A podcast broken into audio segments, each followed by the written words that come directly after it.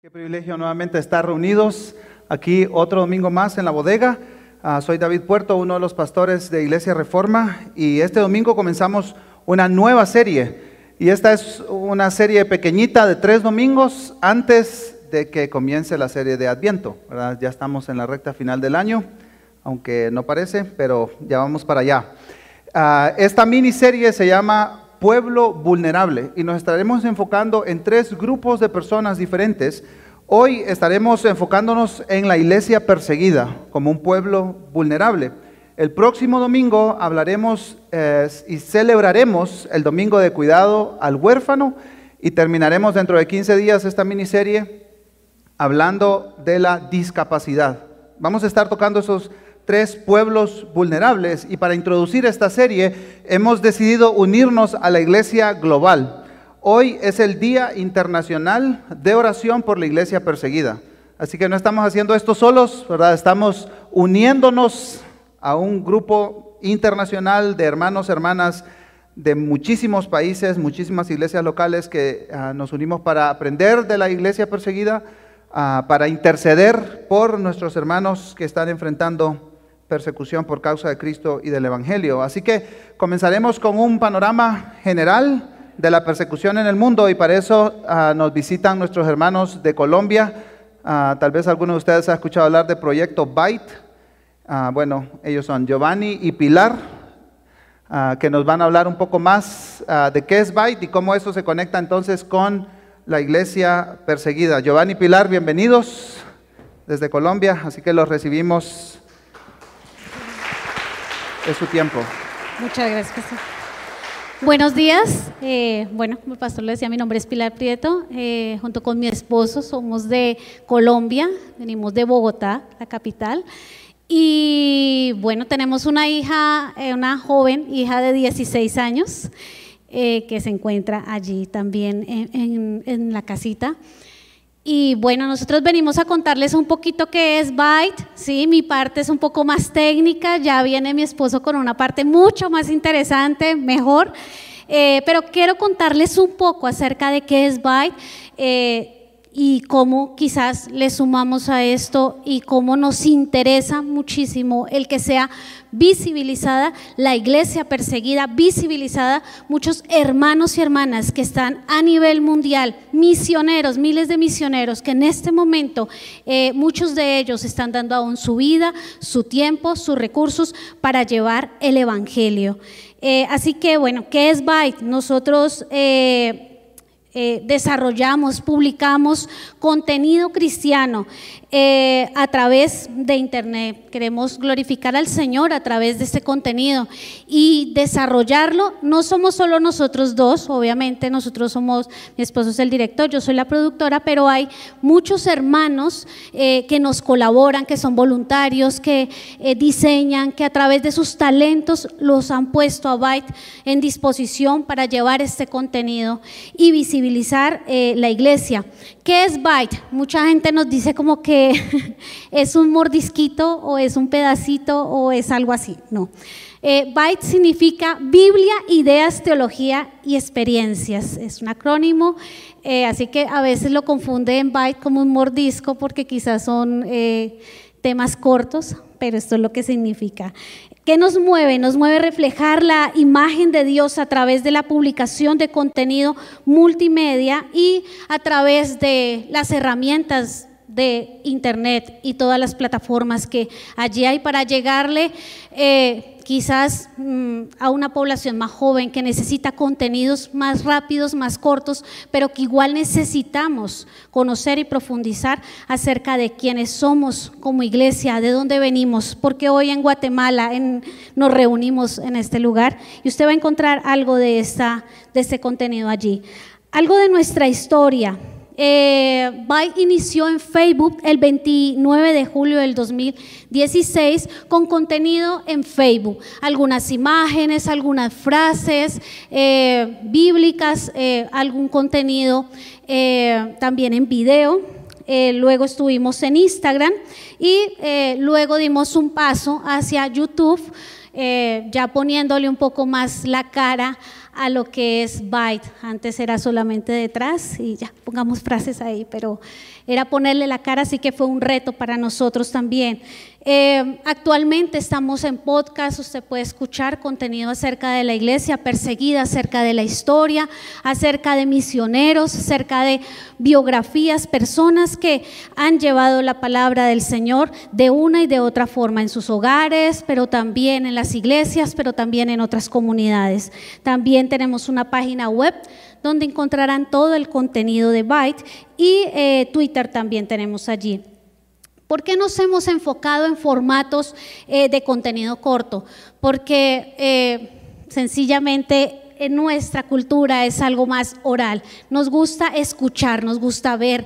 Y así que hemos decidido hacer formatos muy cortos en el que les podamos contar una biografía, una historia eh, de alguno de nuestros hermanos del pasado o del presente en formatos muy cortos, pero que pueden tener profundidad también. Eh, ¿Por qué formatos cortos? Bueno, porque como les decía, somos una cultura más oral, eh, nos gusta más escuchar, ver videos que leer. Algo de eso es que en América Latina tenemos una estadística de entre uno y tres libros anuales que estamos leyendo.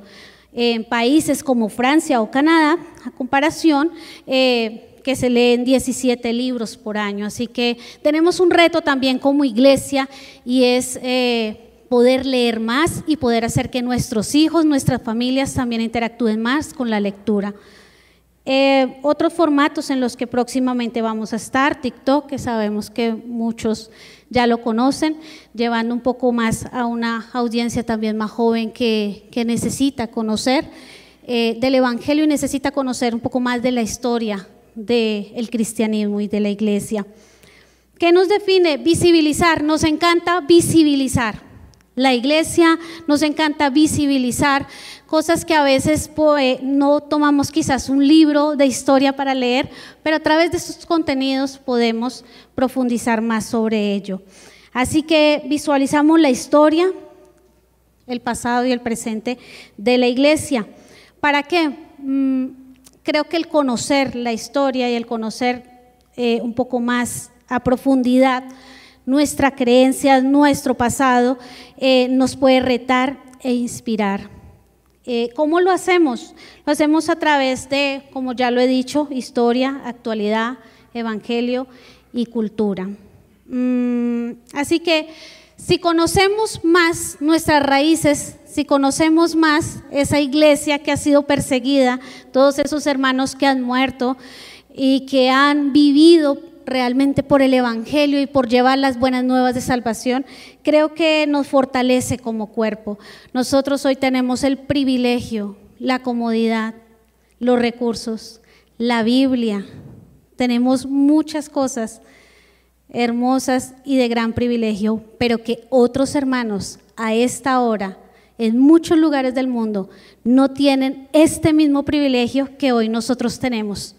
Así sea en pandemia, pero por lo menos tenemos una transmisión, tenemos una Biblia en casa, nos podemos reunir de una u otra forma, pero hay muchos hermanos, misioneros y pastores que están en la clandestinidad y que tienen que ocultar sus Biblias y que tienen que ocultar su fe y que aún en algunos lugares ni a sus hijos pueden compartirles su fe porque posiblemente también se vean en riesgo sus vidas. Así que es un privilegio, un privilegio enorme de parte del Señor el poder estar en este lugar congregándonos. Y uno de esos ejemplos que nos apasiona muchísimo tocar en Byte es la iglesia perseguida. Y de eso les quiere hablar eh, Giovanni, mi esposo. Muchas gracias.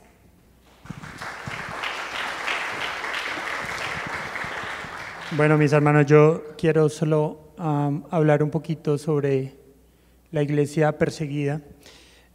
y es bueno entender que cualquier, cualquier persona que está siendo perseguida es nuestro hermano. Em, yo quiero que por un momento usted piense que usted hubiera nacido en un país o en un territorio en el que usted fuera una minoría por ser cristiano. Esa es la realidad de muchos de nuestros hermanos alrededor del mundo. Viven siendo una gran, gran minoría en medio de un mar de secularismo o de otro tipo de religión. Ahora, ¿por qué sufrimos y por qué se sufre? ¿Por qué la iglesia sufre especialmente en estos contextos difíciles para el cristianismo? La pregunta que nosotros nos podríamos hacer ante este, todo este sufrimiento que experimenta la iglesia en otros lugares es por qué llevarles el Evangelio a estas personas si es que al compartirles el Evangelio y al convertirse a Cristo, estas personas van a sufrir. Y la respuesta es bastante sencilla y es que sin sufrimiento no hay Evangelio. Si nosotros miramos hacia el pasado, vamos a encontrar muchos ejemplos de cómo la iglesia ha sufrido a través del tiempo.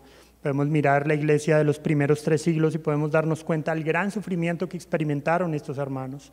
Cientos de miles de creyentes murieron durante, al menos diez persecuciones en el Imperio Romano eh, contra el cristianismo, contra la fe. Muchos murieron y muchos mártires tenemos en la historia de la iglesia que fueron martirizados por seguir a Cristo. Sin, sufrimiento no hay evangelio, como les decía hace un momento. Pensemos también, por ejemplo, en los apóstoles.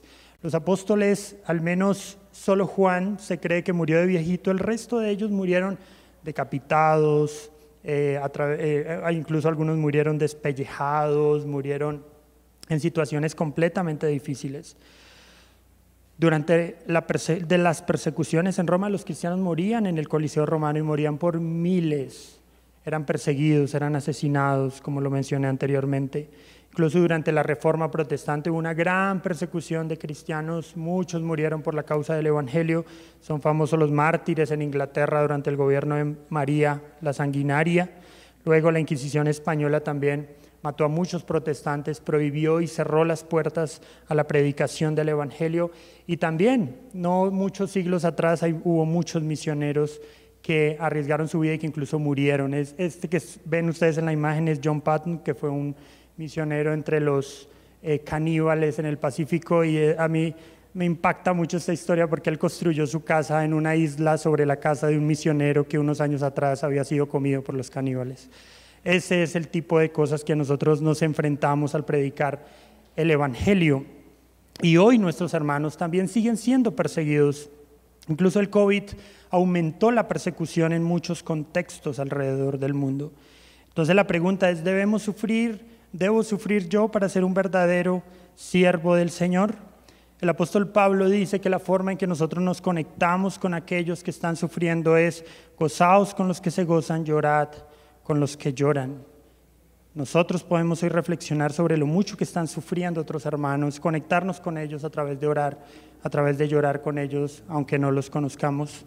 El apóstol Pablo también dice en 1 Corintios 12:26, de manera que si un miembro padece, todos los miembros se duelen con él, y si un miembro recibe honra, todos los miembros con él se gozan. Somos parte del mismo cuerpo, aún con aquellos hermanos muy lejos de nosotros que no conocemos y que están sufriendo, que están viviendo en otra realidad, en realidades duras, complejas y difíciles algunas cifras del Ministerio de Puertas Abiertas. En el 2019, 2020, perdón, se cree que al menos, según cifras de este ministerio, 4.761 cristianos fueron asesinados. No asesinados por otra cosa, sino por causa de su fe. Es decir, fueron asesinados por ser creyentes, fueron matados por ser, por ser cristianos. Al menos 4.488 iglesias fueron atacadas fueron destruidas o semidestruidas o se interrumpió el culto. Incluso hay pastores que han sido asesinados mientras eh, predican. Al menos 4.277 cristianos fueron detenidos por causa de su fe. Ahora, ¿cuáles son las causas de la persecución? ¿Por qué se persigue a los cristianos alrededor del mundo? Lo primero, hay paranoia dictatorial. Esto sucede especialmente en Corea del Norte. Es el país donde es más peligroso ser cristiano en el mundo. Ser cristiano en Corea del Norte es un acto de mucha valentía. Incluso los papás no pueden contarle a sus hijos que son cristianos porque estos pueden ir a la escuela y delatarlos con las autoridades. Estos cristianos pueden enfrentar, si son descubiertos con Biblias o con copias de la Biblia, pueden ser llevados a campos de trabajos forzados y pasar allí el resto de su vida trabajando. Y no solo ellos, sino sus familias también. Es supremamente complejo ser cristiano en Corea del Norte, es supremamente difícil. Otra causa de persecución es el nacionalismo religioso. Esto es especialmente cierto en la India. India es un estado eh, en el que la mayoría de los, de los habitantes son hinduistas. Eh, y el gobierno, el gobierno de Narendra Modi, que es el, gobierno actual, ha fomentado el nacionalismo religioso, así que se ha recrudecido la persecución contra los cristianos simplemente por no ser hindúes y practicar otra religión. También hay mucha opresión tribal. Esto sucede especialmente en Afganistán, donde convertirse a la fe significa traicionar a la familia, traicionar al Estado, porque cualquier persona que nace en Afganistán ya es declarado musulmán por haber nacido en el país. Incluso muchos cristianos son llevados a clínicas psiquiátricas porque se les considera locos por, convertirse al cristianismo. Eh, también hay opresión islámica, esto es especialmente cierto en países del Medio Oriente y de África países donde hay mayoría musulmana son víctimas de, en África, por ejemplo, Boko Haram, que es un grupo radical islámico. Otra cosa que sucede es hay mucha hostilidad etno-religiosa, es decir, etnias que se consideran musulmanas, especialmente en África, eh, y que atacan a cristianos que viven cerca de, en sus comunidades o cerca de, de sus zonas de influencia. También hay mucho proteccionismo denominacional, esto sucede muy especialmente en Rusia y países donde la Iglesia Ortodoxa es mayoría, los grupos protestantes generalmente son limitados legalmente. Eh, también hay opresión comunista o poscomunista, eso sucede mucho en China. China es un país que persigue fuertemente a la iglesia. En, China hay dos tipos de iglesia, iglesia oficial y iglesia clandestina. La iglesia oficial tiene que someter todos sus sermones y su liturgia a la aprobación del gobierno. El gobierno prohíbe predicar ciertos libros de la Biblia. Por ejemplo, Apocalipsis está prohibido predicarse. Incluso el gobierno chino está trabajando en una traducción que ellos aprueben para las iglesias oficiales y cualquier iglesia clandestina que no esté operando bajo eh, la aprobación del gobierno chino generalmente son cerradas y destruidas. Y también hay otro tipo de persecución que es la intolerancia secular. Es algo que nos está pasando mucho en nuestros contextos y es cerrarle puertas a la iglesia, cerrar puertas a la predicación del Evangelio y evitar la, la, propagación del Evangelio en entornos públicos, en entornos en los que antes era normal que se pudiera compartir el Evangelio. Es probable que en unas décadas nosotros se nos prohíba en nuestros países predicar el Evangelio en la calle. Y otras cifras de puertas abiertas dicen que uno de cada seis cristianos son perseguidos en África, dice que dos de cada cinco cristianos son perseguidos en Asia y nos dice que uno de cada doce cristianos son perseguidos en América Latina, muy cerca de nosotros. Y finalmente, volvamos a Romanos capítulo 12, versículo 15. Por favor, alegrémonos con los que están alegres y lloremos con los que lloran. Muchas gracias, mis hermanos.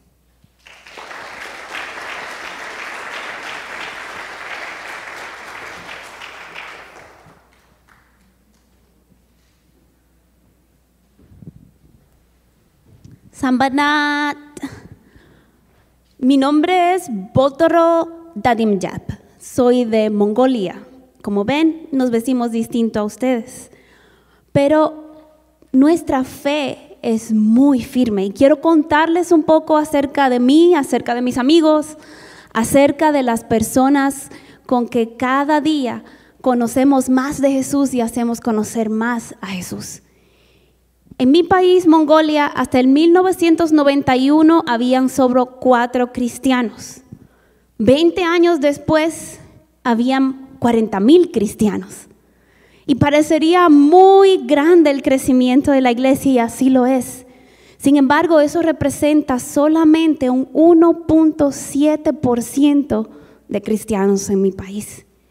Aún así, como venimos de la enseñanza de la Unión Soviética, es muy difícil ser cristiano. Para que cualquier persona pueda identificarse como cristiano, tiene que registrar en el gobierno y para recibir a alguien que venga a enseñar la Biblia, tiene que tener un registro especial. Ah, déjeme ver sus Biblias. Déjeme ver sus Biblias. Qué privilegiados, ustedes tienen muchas Biblias en su iglesia. Apenas en el año 2000 terminaron de traducir la Biblia completa a nuestro idioma. Y eso realmente es un gran privilegio. Y realmente nosotros hemos sufrido mucho porque nuestra nación se dividió. Somos apenas 4 millones de mongoles en Mongolia exterior. Pero Mongolia Interior, que es otra parte de nuestra nación, son 24 millones, pero ellos están bajo el gobierno de China. Y China los reclama como parte de su territorio, a pesar de que son como nosotros, hablan como nosotros, se visten como nosotros y son parte de nosotros. Y en China nuestros hermanos están sufriendo como no se imaginan. Yo les quiero contar de mis amigos en Xinjiang. Xinjiang es una región en el norte de China con el borde en, en Kazajstán, donde está un pueblo muy conocido llamado los Uyghur. Y hoy en día los Uyghur están en campos de concentración que el gobierno llama campos de reeducación, donde quieren sacar de ellos el ser islámicos y algunos que son cristianos para que puedan volver a convertirse en la ideología china. Esto es muy triste. Les cortan el cabello y lo exportan y lo venden en otros países. Muchas cosas están pasando los cristianos que ustedes no saben. Por eso, por favor, no dejen de orar por nosotros. Yo les quiero contar de ese pastor en Xinjiang que metieron en la cárcel en el 2008. Su esposa prohibieron que nadie de la comunidad le diera trabajo y gracias a algunos amigos del exterior ella pudo comprar un carrito de helados y vende helados. Y las pocas personas que le compran ayudan a que ella pueda mantener a sus hijos. Desde el 2008 su esposo está en la cárcel y el gobierno niega constantemente que le llevemos la medicina para la diabetes para que muera en la cárcel. Y como él hay muchos pastores, muchos hermanos que están sufriendo por el simple hecho de ser cristianos. Ustedes saben que en China también está prohibido predicar el Evangelio a cualquiera menor de 18 años. Y que si tu iglesia no está registrada te van a agarrar y te van a meter a la cárcel y te van a hacer confesar a qué otros cristianos conoces. Y luego te van a poner en libertad por unos días para que ellos te puedan seguir y saber dónde vas y con qué otros cristianos te reúnes y así poder atrapar más cristianos. Hace un par de años demolieron varias iglesias en una sola ciudad en, el, en el transcurso de una semana. Por eso son mis amigos en China, pero te quiero contar de mi amiga en Camboya. Mi amiga Sopik se convirtió al Evangelio hace unos siete años. Y su primer mes como cristiana lo pasó encerrada porque su mamá no quería aceptar que ella fuera cristiana, esa vergüenza para la familia. Así que por un mes la encerró en un closet y le pasaba la comida por debajo de la puerta una vez al día. Pero ella no, no renunció a su fe. Y cuando finalmente su mamá la dejó salir, ella se escapó y conoció en otra ciudad a quien se convirtió en su esposo, que a propósito su cabeza tenía precio y duró dos años escondido porque lo querían matar por ser el evangélico y el predicador de la comunidad. Pero nuestro amigo Kevin en Vietnam, su tío pasó 12 años encerrado en la cárcel por ser cristiano, bajo el gobierno del Khmer Rouge, también en Camboya. Y cuando cruzó nuevamente a Vietnam, estuvo preso pero enseñó el Evangelio a los de su familia. Y mi amigo Kevin es un cristiano que aprendió de su tío. Y hoy en día él está muy feliz porque por primera vez está trabajando desde hace varios años en traducir el primer diccionario bíblico que van a tener en vietnamita. ¿Cuántos diccionarios bíblicos tienes en tu casa?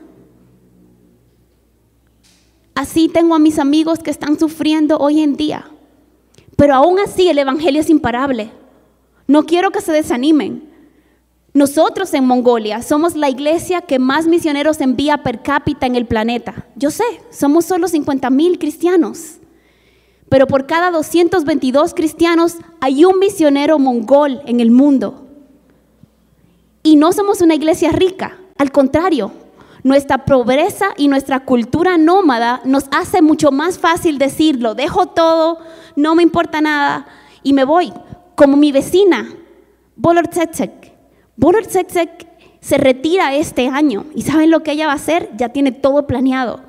Va a vender todo lo que tiene, va a comprar un ger, que es una casa que redonda en donde vivimos los mongoles, y se va a ir al desierto de Gobi a predicar el evangelio y a plantar iglesias con el dinero de su retiro. Porque ella dice, ningún cristiano se retira, los cristianos servimos al Señor hasta el último día de nuestra vida. La iglesia es imparable, pero el sufrimiento es necesario e indispensable para la salud de la iglesia. Así que por favor no dejen de orar por nosotros. Por favor, no nos dejen. Ustedes son nuestros hermanos. Tenemos hermanos, tenemos hijos, tenemos primos, tenemos familia por la cual también tememos. No se olviden de nosotros.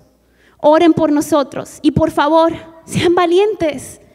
No tengan miedo a lo que puedan perder mañana. No tengan miedo, porque Jesús lo dejó todo. Mi sangre no tiene el valor de la sangre de Cristo. Y Él no escatimó nada por amor a que su nombre fuera proclamado y que nosotros fuésemos salvos. Somos una familia y en el cielo nos vamos a ver y vamos a comer y vamos a cantar en diferentes idiomas y vamos a poder celebrar juntos. Mientras tanto, no nos olviden.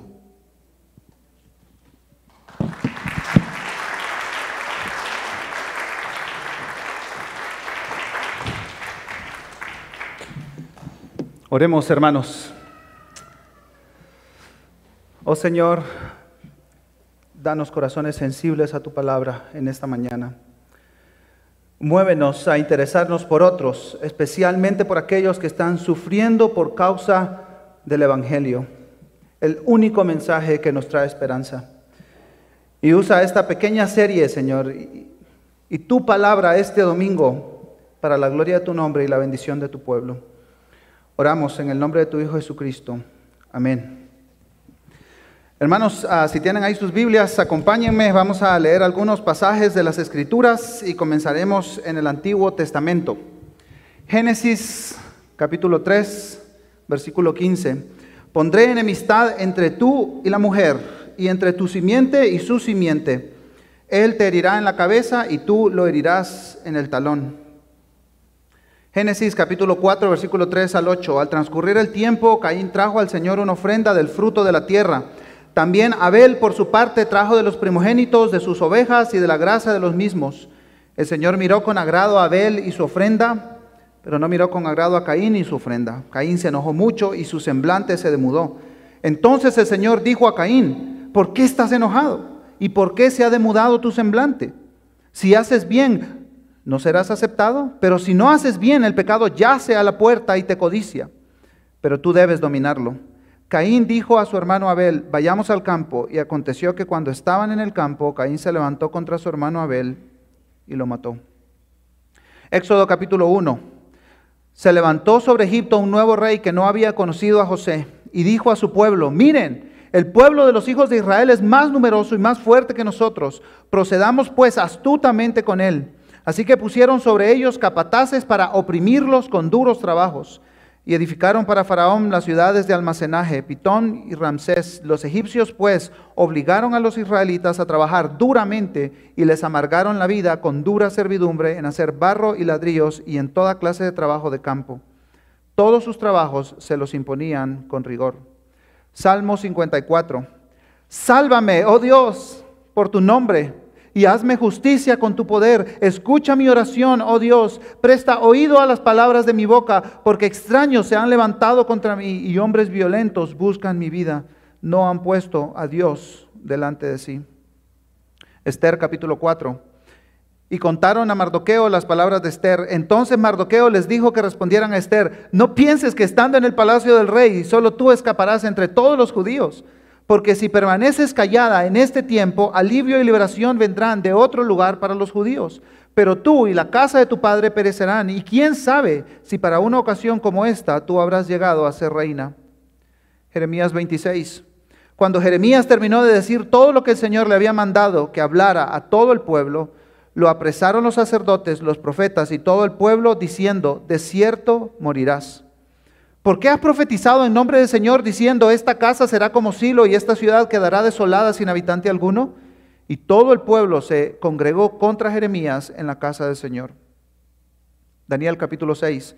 Los funcionarios y sátrapas buscaron un motivo para acusar a Daniel con respecto a los asuntos del reino, pero no pudieron encontrar ningún motivo de acusación ni evidencia alguna de corrupción, por cuanto él era fiel y ninguna negligencia ni corrupción podía hallarse en él. Entonces estos hombres dijeron, no encontraremos ningún motivo de acusación contra este Daniel, a menos que encontremos algo contra él en relación con la ley de su Dios. El rey entonces dio órdenes que trajeran a Daniel y lo echaron en el foso de los leones. Segunda Crónicas 24. Entonces el Espíritu de Dios vino sobre Zacarías, hijo del sacerdote Joiada. Él se puso en pie en un lugar más alto que el pueblo y les dijo, así ha dicho Dios, ¿por qué quebrantan ustedes los mandamientos del Señor y no prosperan? Por haber abandonado al Señor. Él también los ha abandonado. Pero ellos conspiraron contra Zacarías y por orden del rey lo mataron a pedradas en el atrio de la casa del Señor. Y este al morir dijo, que lo vea el Señor y tome venganza. Vamos ahora al Nuevo Testamento. Mateo capítulo 5. Ustedes han oído que se dijo, amarás a tu prójimo y odiarás a tu enemigo. Pero yo les digo, amen a sus enemigos y oren por los que los persiguen. Hechos capítulo 8.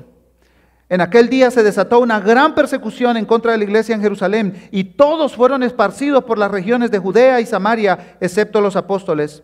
Algunos hombres piadosos sepultaron a Esteban y lloraron a gran voz por él.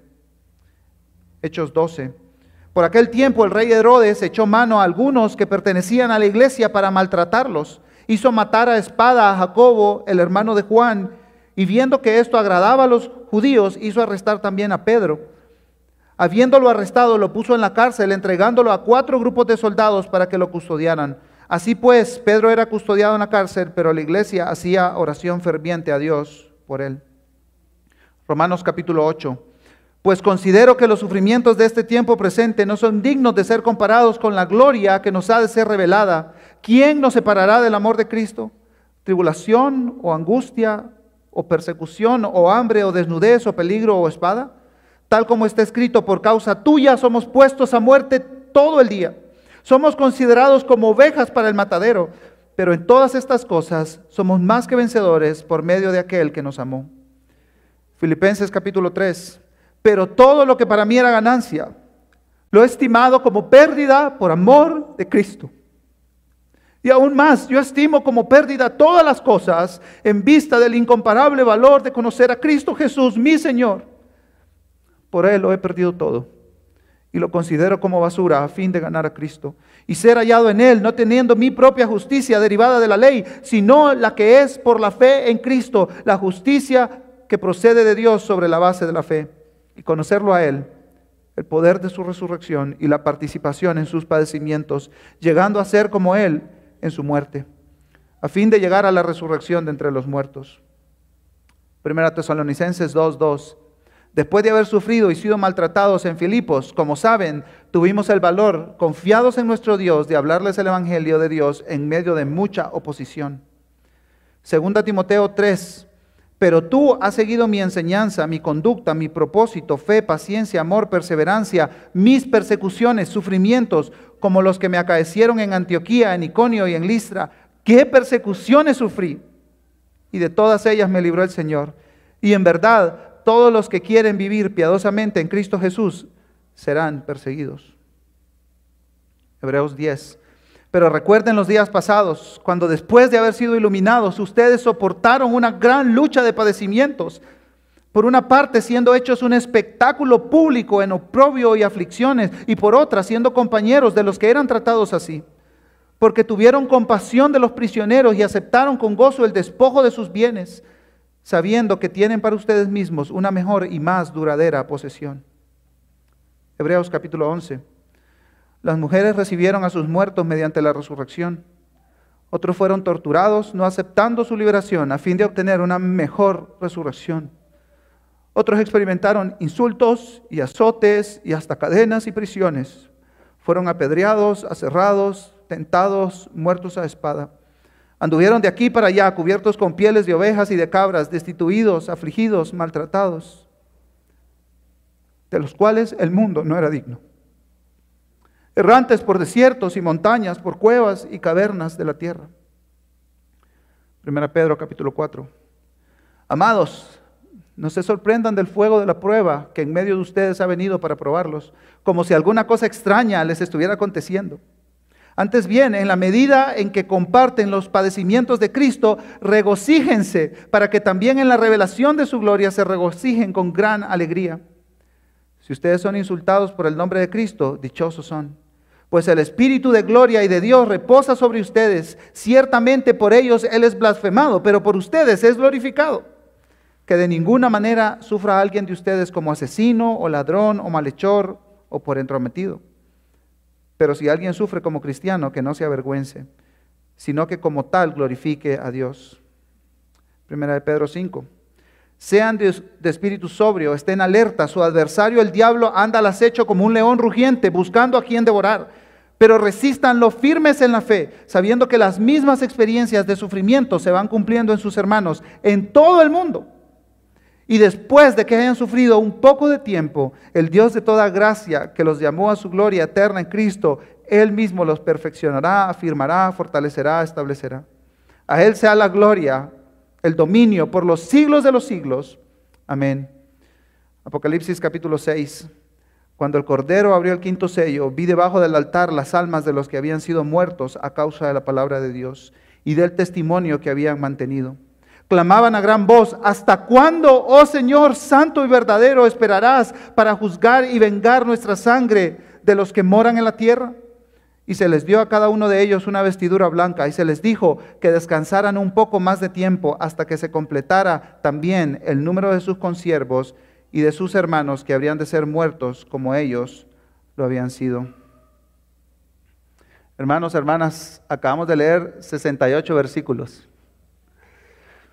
Y esto es una pequeña muestra de este tema del que estamos hablando hoy, de la iglesia sufriente, de la iglesia perseguida. Cuando la persecución viene a mi mente, de repente, como escuchábamos de Giovanni, hay, hay una información ahí en lo, en lo, más atrás de mi mente que, que sí, tengo, tengo la información ahí de que la iglesia en la historia ha sufrido. pero eso está como muy lejos.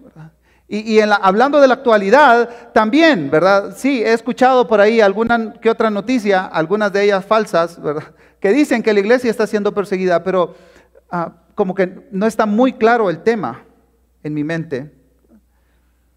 Y hermanos, pensemos por un momento, ¿qué libro de la Biblia no habla del sufrimiento del pueblo de Dios? Guillermo Taylor, editor de este libro, A Precio de Sangre, la misión cristiana en contextos de sufrimiento, persecución y martirio, dice que pocas veces en la historia los cristianos han vivido en contextos extensos de paz, prosperidad, influencia y libertad para practicar su fe en su máxima expresión. O sea que realmente usted y yo, nosotros, somos de los pocos cristianos en la historia de la iglesia que hemos podido experimentar este tipo de libertad, de reunirnos en este lugar, de tener nuestras Biblias, de poder cantar, de tener reuniones en la casa, en el parque, de evangelizar puerta por puerta. Somos de los pocos cristianos en toda la historia que hemos tenido esta oportunidad y, gracias a Dios por ello, ¿verdad? En realidad, hermanos, la, abrumadora mayoría de los libros de la Biblia fueron escritos en contextos de incertidumbre, de violencia, de exilio, opresión, hambruna, de desplazamiento. Como, como lo acabamos de percibir en, en los libros, en los pasajes que acabamos de leer, desde Génesis hasta Apocalipsis, pasando por Salmos, por Mateo, por Esther, algunos estudiosos dicen que el 95% de los libros de la Biblia contienen elementos de sufrimiento cristiano por causa de la fe en Dios. 95%, hermanos. Guillermo Taylor dice que para él la excepción es cantar de los cantares. Ahora, además de la ubicación geográfica, estamos, estamos en América Latina algo lejos de, de lo que nos hablaban. ¿no? a Janine con esta información. Todas estas historias son reales, no son invento de ella, ¿verdad? las estadísticas de las que nos hablaba Giovanni. Ah, estamos, estamos un poco retirados de estos países, ¿verdad? Bueno, México y Colombia también están en la lista de los 50 países con más persecución en el mundo. Ah, pero aparte de la ubicación geográfica y de la falta de información o, de las noticias falsas, ¿verdad? Yo, yo creo que hay dos razones por las que la persecución no es un asunto tan claro para nosotros. En primer lugar, porque el consumismo mundano se ha infiltrado en la iglesia. Vivimos en, un cristianismo bastante centrado en nosotros. Un cristianismo que pregunta, ¿qué me ofrece la iglesia? Poco se predica sobre el discipulado de Jesús y Jesús mismo explicó qué es seguirlo a Él. Él le dijo a sus discípulos, si alguien quiere venir en pos de mí, niéguese a sí mismo, tome su cruz, este elemento de vergüenza y de persecución y tortura, y dice, sígame. Porque el que quiera salvar su vida la perderá, pero el que pierda su vida por causa de mí la hallará. Y por supuesto, esto ha sido reforzado con la teología de la prosperidad donde hacemos negocios con Dios. Es una muestra, la teología de la prosperidad es una muestra de que vivimos un cristianismo centrado en nosotros, en el ser humano, en el hombre. Y en segundo lugar, porque hemos creído que el sufrimiento es por causa del pecado también. Nos portamos como los amigos de Job, ¿no es cierto? Si alguien se enferma y no se sana, ¿qué se dice? Es que no tiene fe, ¿verdad? O si, si el emprendimiento de un cristiano fracasó, algún pecado va a tener ese patojo. Si nos va bien en la vida es porque nos hemos portado bien. Si nos va mal en la vida es porque nos hemos portado mal. No, no, es cierto que hacemos esas ecuaciones. Hermanos, la vida es mucho más paradójica que eso. Algunas personas creyentes, evangélicos, comprometidos con el Señor, sufren y algunas personas malas y perversas, al parecer, les va bien. ¿No es cierto? La vida es mucho más paradójica, hermanos, que estas ecuaciones con las que nosotros vivimos. Entonces, Jesucristo aclaró esto también. Ahí en Juan capítulo 9, los discípulos se encontraron con un ciego de nacimiento. ¿Y cuál fue la pregunta de los discípulos? Jesús le dice, ¿quién pecó? ¿Este o sus padres? Para que él esté ciego. ¿Y qué le dijo Jesús? Ni este ni sus padres. ¿Saben por qué está ciego él? Para que la gloria de Dios se revele. Entonces, hermanos, no podemos reducir al sufrimiento a portarnos bien o portarnos mal. Entonces, claro, por eso es que vemos tan distante este tema del sufrimiento.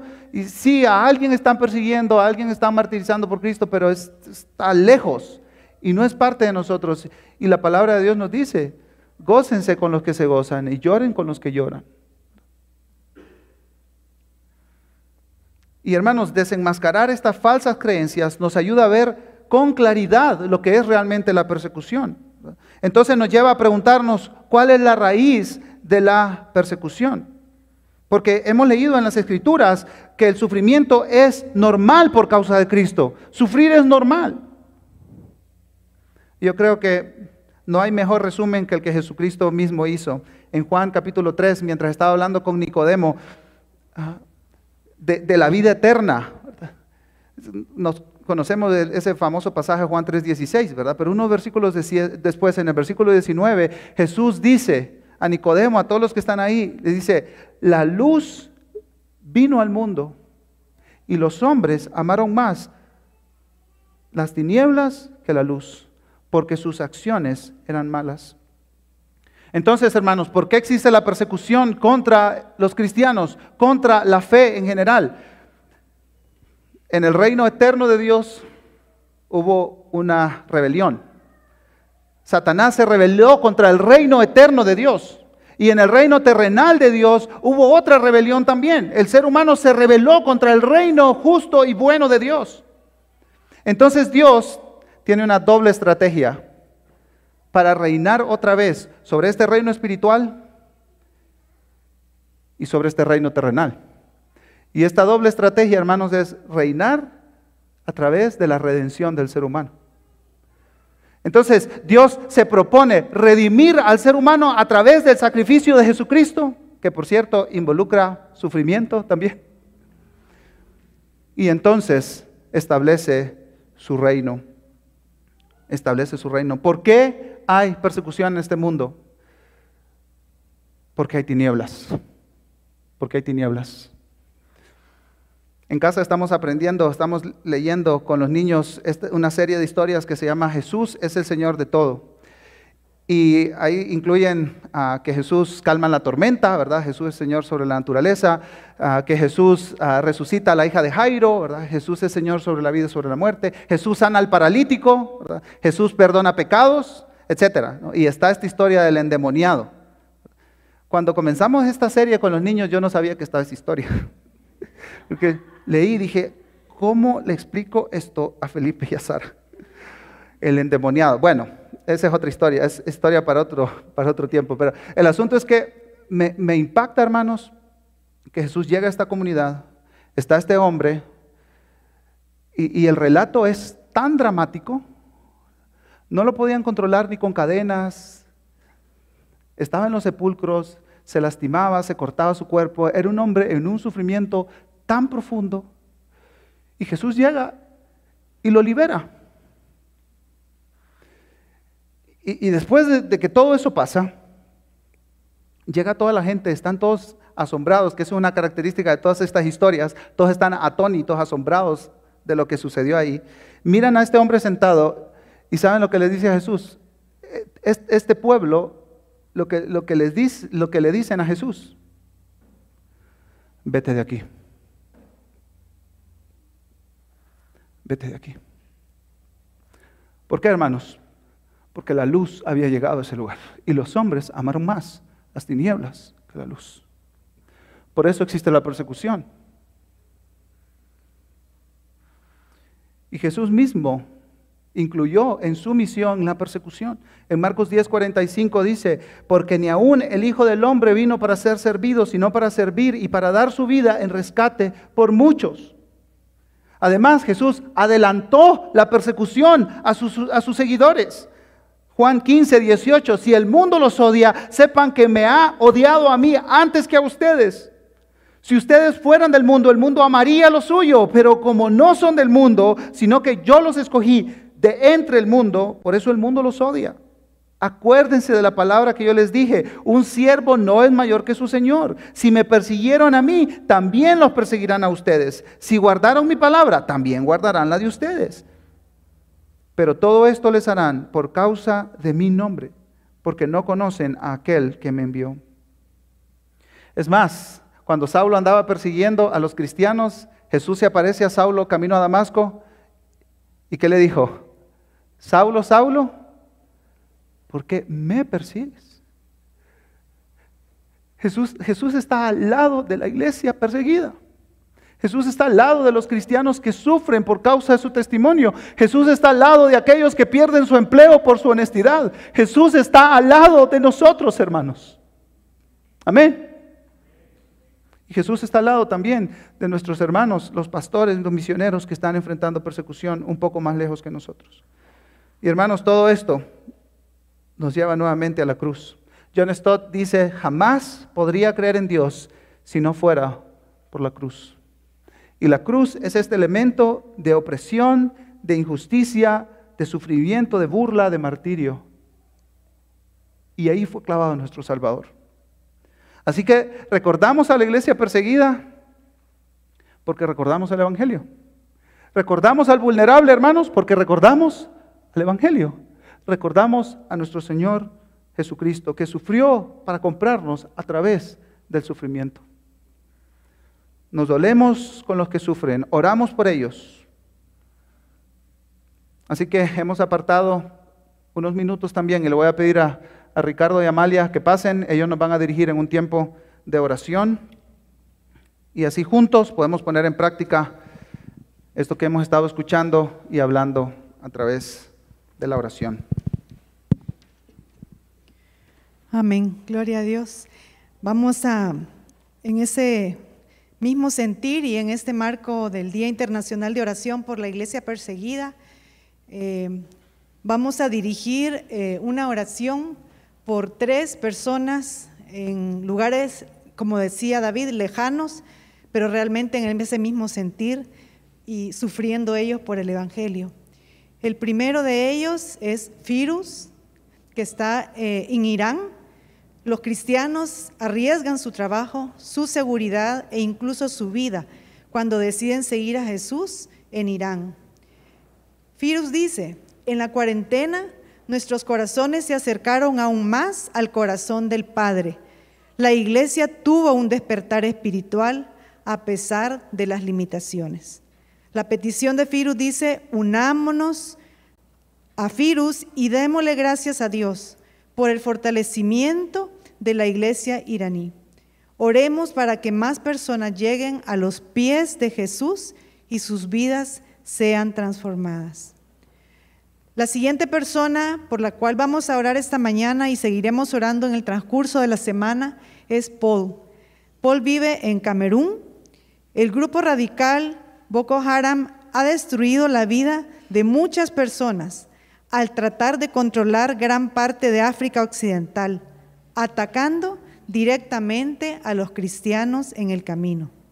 Él dice, por favor, ora por nosotros para que la situación mejore y para que los extremistas se detengan.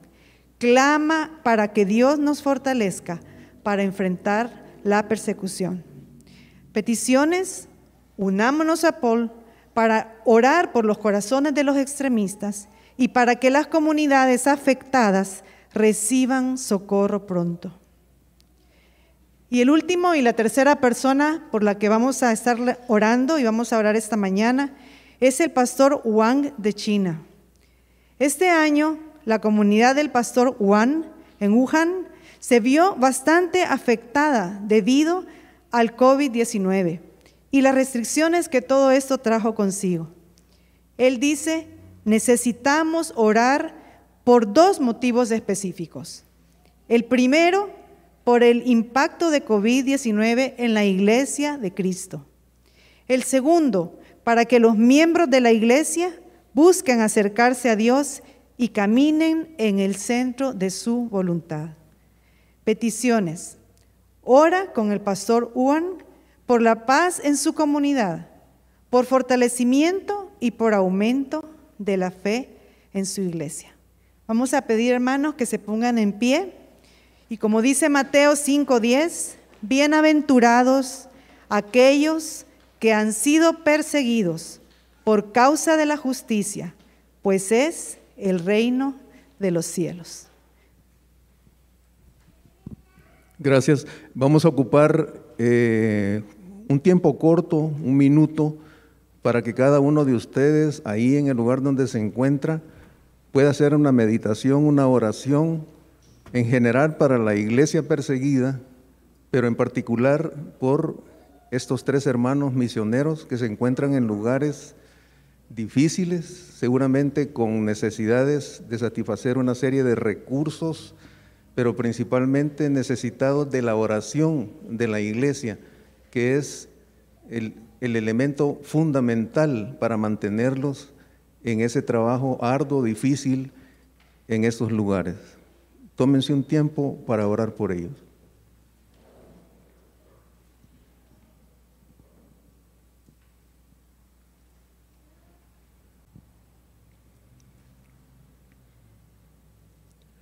Padre Celestial, gracias por este tiempo que nos has permitido para rendirte como iglesia, como cuerpo, alabanza, honra y honor a tu santo nombre.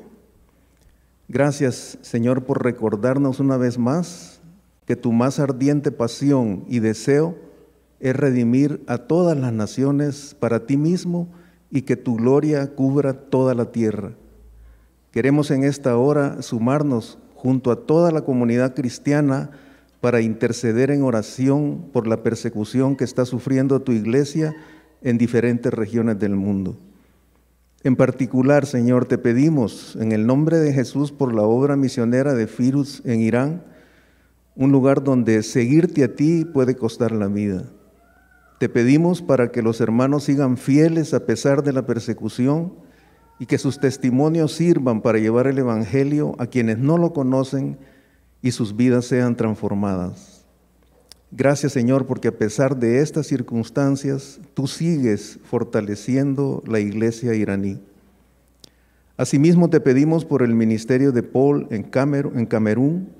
En esta región, grupos islamistas radicales atacan directamente y asesinan a hermanos en Cristo. Clamamos, Señor, por tu misericordia para que mejore esta situación que las comunidades afectadas reciban pronto socorro y que los extremistas se detengan. Obra, Señor, también en sus propios corazones. Fortalece a cada hermano y a la iglesia para enfrentar esta persecución. Padre, también queremos encomendarte la comunidad del pastor Juan en Wuhan, China. Esta región ha sido bastante afectada por la COVID-19. El dolor causado por las pérdidas humanas y las graves consecuencias de esta pandemia son innumerables. Señor, te pedimos que esta situación sea la principal motivación de la iglesia para aferrarse cada vez más a la esperanza de tu evangelio.